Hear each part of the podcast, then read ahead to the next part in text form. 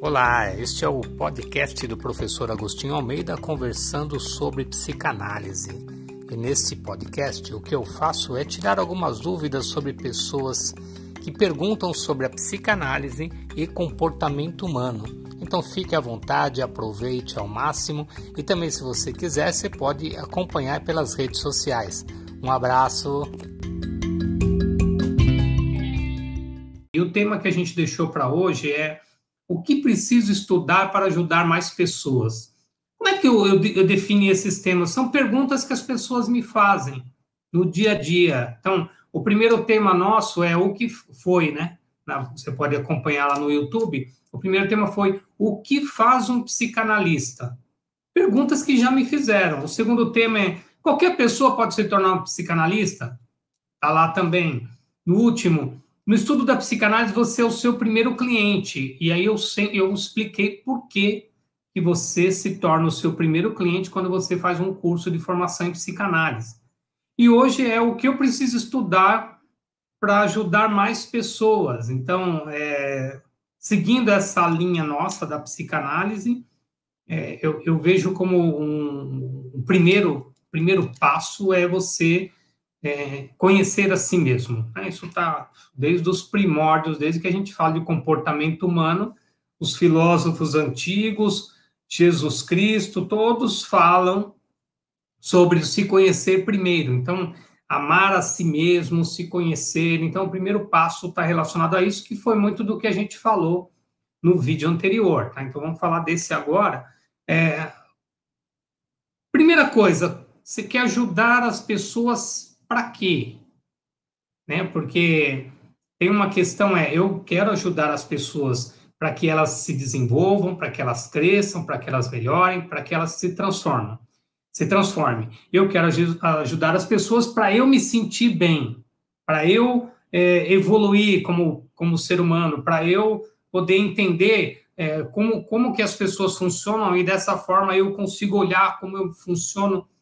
Então, Quebrando já um paradigma aqui, é impossível uma coisa sem a outra. Se você vai ajudar o outro, você se ajuda também. Todas as vezes que você se coloca à disposição de ajudar uma pessoa, você está se ajudando. Porque quando eu faço bem ao próximo, eu estou fazendo primeiro um bem a mim mesmo.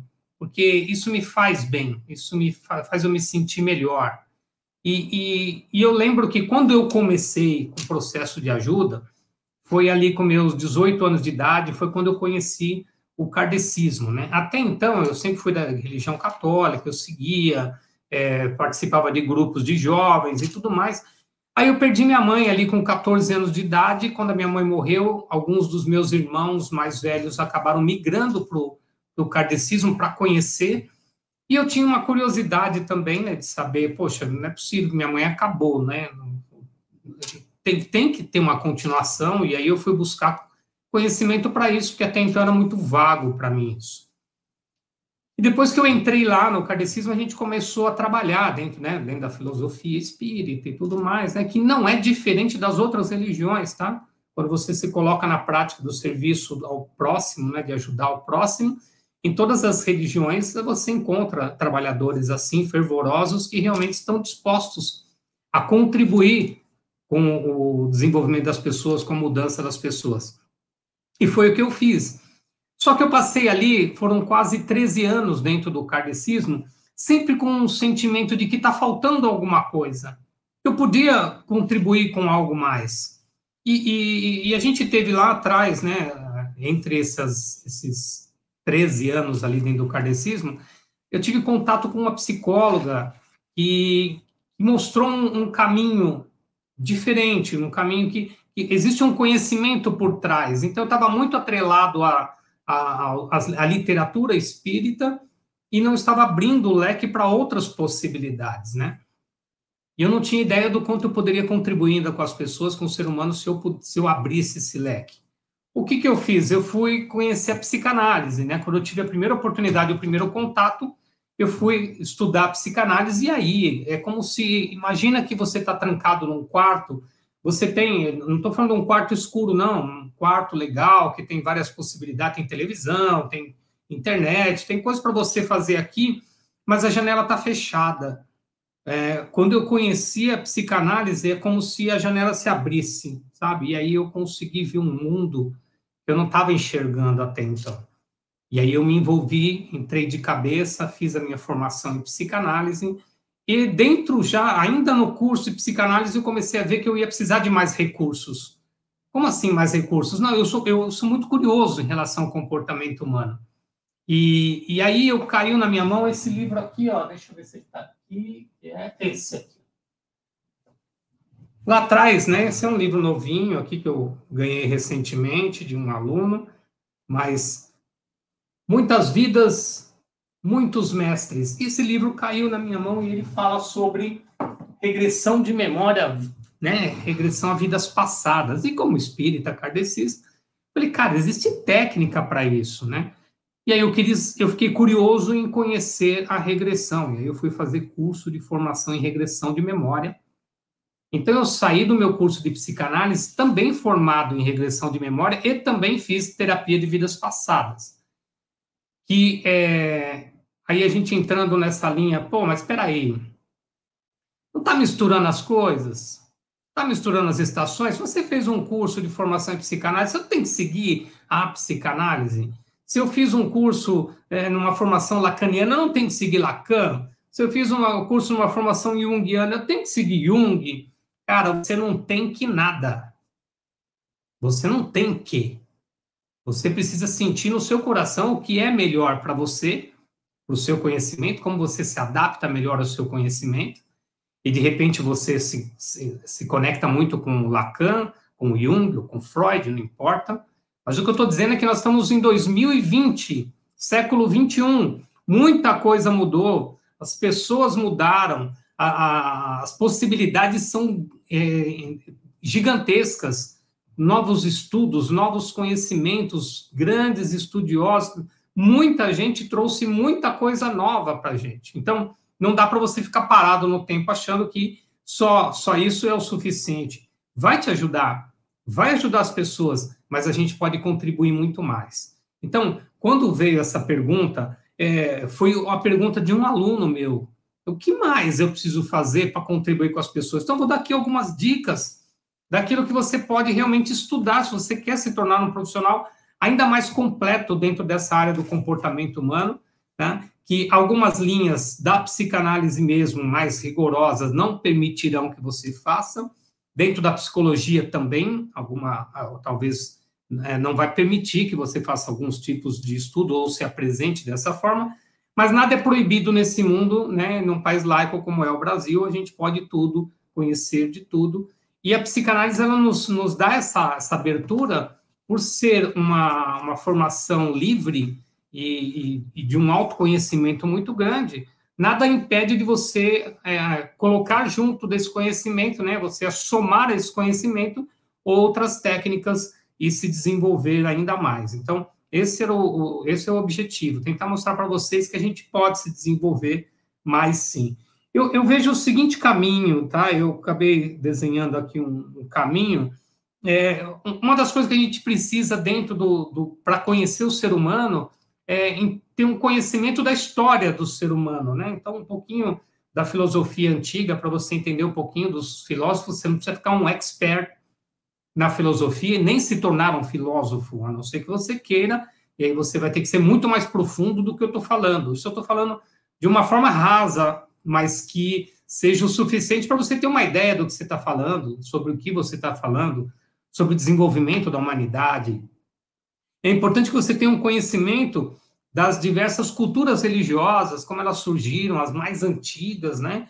Lá desde o do Egito até as mais recentes, que hoje é muito abrangente, tem, tem diversas linhas na cultura cristã, na, na católica, na evangélica, né, no, no, no, próprio espiritismo, várias linhas, vários caminhos. Então, é importante que você conheça um pouco de tudo, sabe por quê? Porque a gente não faz, é, a gente não discrimina o tipo de cliente que vai procurar pela gente, é, muito menos a religião da pessoa. Mas é importante que você tenha um pouquinho de conhecimento sobre cada uma. Você, por exemplo, hoje a gente tem muitas igrejas, né? Você pelo menos visite um templo ou outro, que você consiga para poder adquirir esse conhecimento, né? entender o que, que as pessoas falam dentro dessas igrejas, o que, que as pessoas pregam, quais os caminhos que as pessoas seguem, como é, age o próprio é, o, cristão, né, o participante religioso que vai lá. Então é importante você entenda um pouco de religião. É, eu aconselho a leitura da Bíblia, tá, do Evangelho, é, o, o, o, primeiro, o primeiro, o Novo Testamento, né, e o Antigo Testamento. Você tem uma ideia do que falam essas culturas religiosas.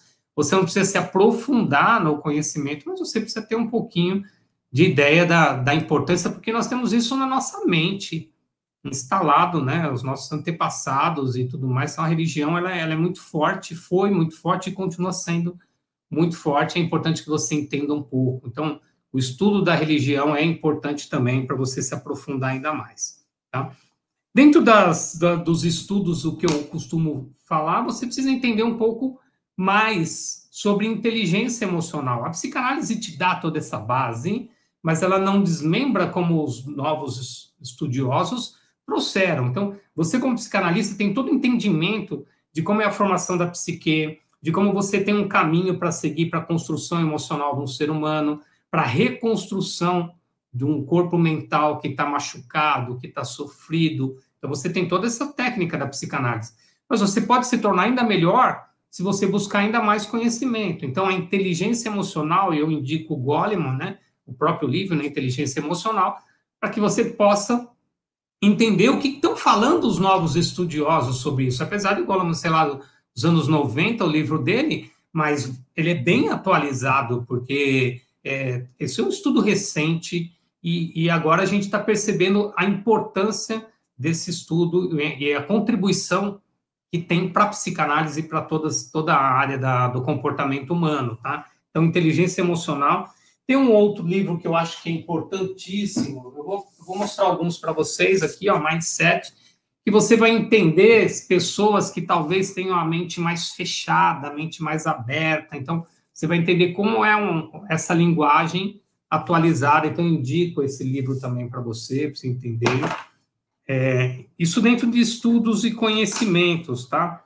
Mas vamos falar de formação. Que, putz, Agostinho, que tipo de, de formação surgiu para que eu possa me tornar essa pessoa mais preparada, para me tornar talvez um especialista? O que, eu tenho que estudar? Que que eu, no que, eu tenho que me formar? Né? Então, eu sugiro algumas aqui principais, além da psicanálise, eu acho que a psicanálise é a base, acho não, tenho certeza, é a base de tudo, dentro da, dessa, dessa linha é, da, do autoconhecimento, é a base, é a psicanálise. Você precisa saber como é que o ser humano funciona.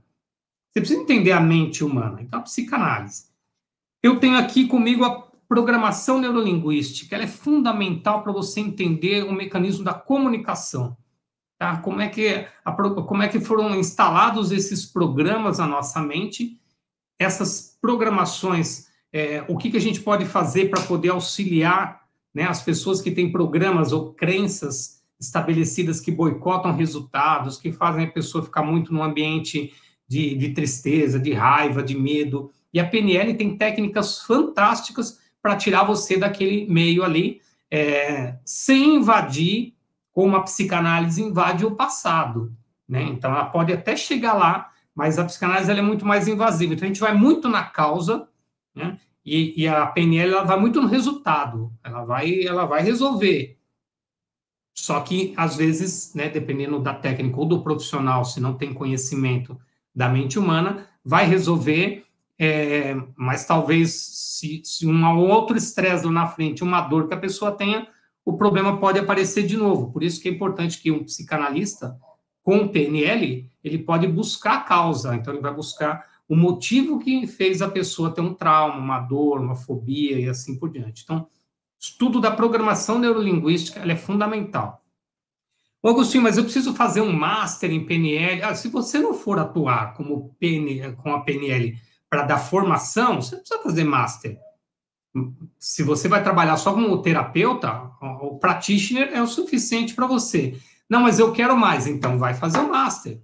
Não tem problema nenhum, tá? Regressão de memória e terapia de vidas passadas. Esse é um curso que eu ministro também. Então, esse é importantíssimo porque ele, porque ele te dá técnicas e ferramentas para você acessar conteúdos do passado e até mesmo de vidas passadas para quem acredita. O Agostinho, e se eu atender uma pessoa e essa pessoa não acredita em vidas passadas, aquilo que ela trouxe para mim é uma memória real de um passado que ele viveu e ele não quer aceitar, ou ele está criando isso na cabeça dele? Então, não importa. Isso é o que menos importa. Sabe por quê? Porque ele te trouxe um conteúdo e você precisa saber o que fazer com esse conteúdo. Então, no meu curso de formação e regressão, é isso que eu tento mostrar para vocês. Não importa se é uma memória do passado ou se é uma criação mental. Ele está te trazendo alguma coisa na mão e você precisa saber o que fazer com isso. Mas como é que traz as coisas assim? É porque o nosso subconsciente ele nos auxilia na nossa melhora e na qualidade de vida. Ele ajuda a gente a mostrar o caminho para a gente mesmo que a gente precisa fazer uma mudança.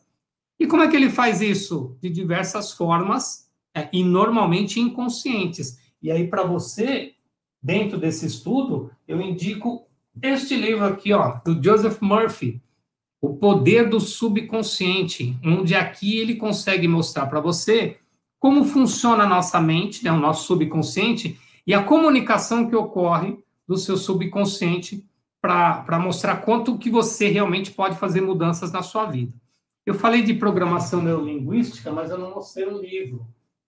Um livro que, eu, que me fez, fez uma diferença enorme para mim, do Tony Robbins, O Poder Sem Limites, tá? Um livro fantástico, ele fala da PNL de uma forma mais pura aqui. É um livro bacana de você ter, se você quer entender a PNL, conhecer um pouquinho da PNL. Tony Robbins é um dos caras aí, um dos grandes gurus da PNL hoje em dia, tá bom?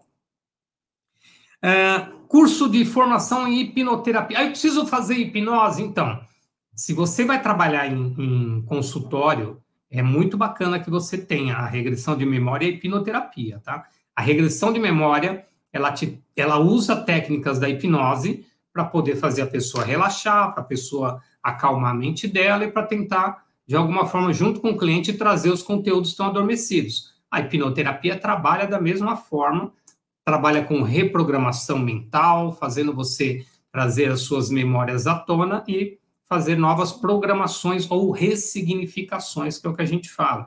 Então, o conhecimento da hipnose para a gente é fantástico, ele já existe há, há séculos. É, a gente sabe que Freud utilizou muito da, da hipnose no começo dos seus trabalhos, depois ele parou um pouco com a hipnose e ficou somente com a associação livre e interpretação dos sonhos. Mas a hipnose não morreu em função disso, pelo contrário, ela está muito forte hoje e é um outro curso, uma outra formação que eu indico para você, tá? Uma outra formação que eu indico para vocês, para você se tornar um profissional ainda mais preparado, é o coach, a formação em coach.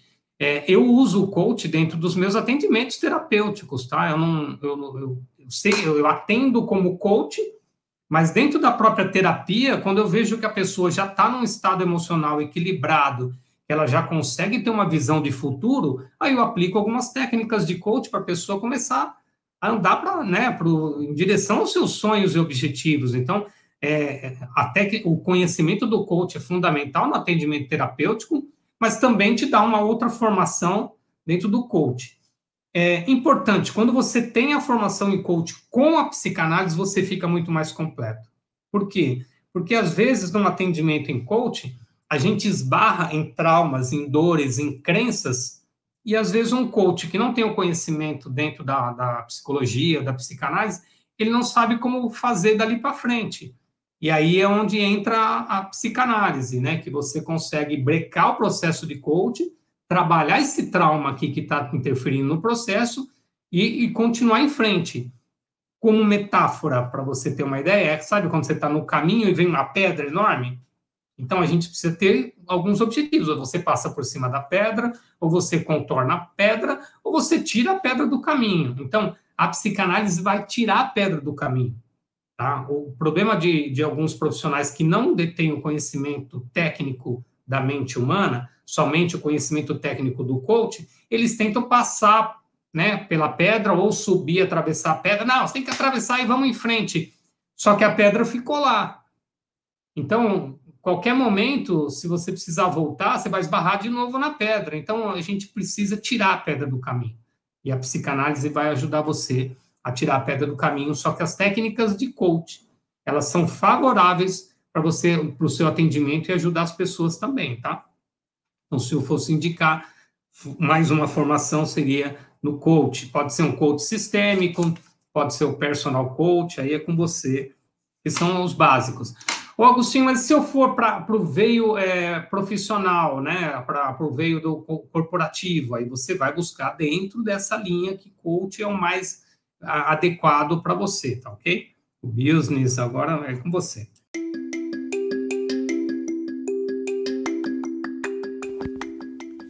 Que bom que você ouviu tudo até aqui, mas tem mais. Então agora se prepare para a segunda parte do nosso podcast.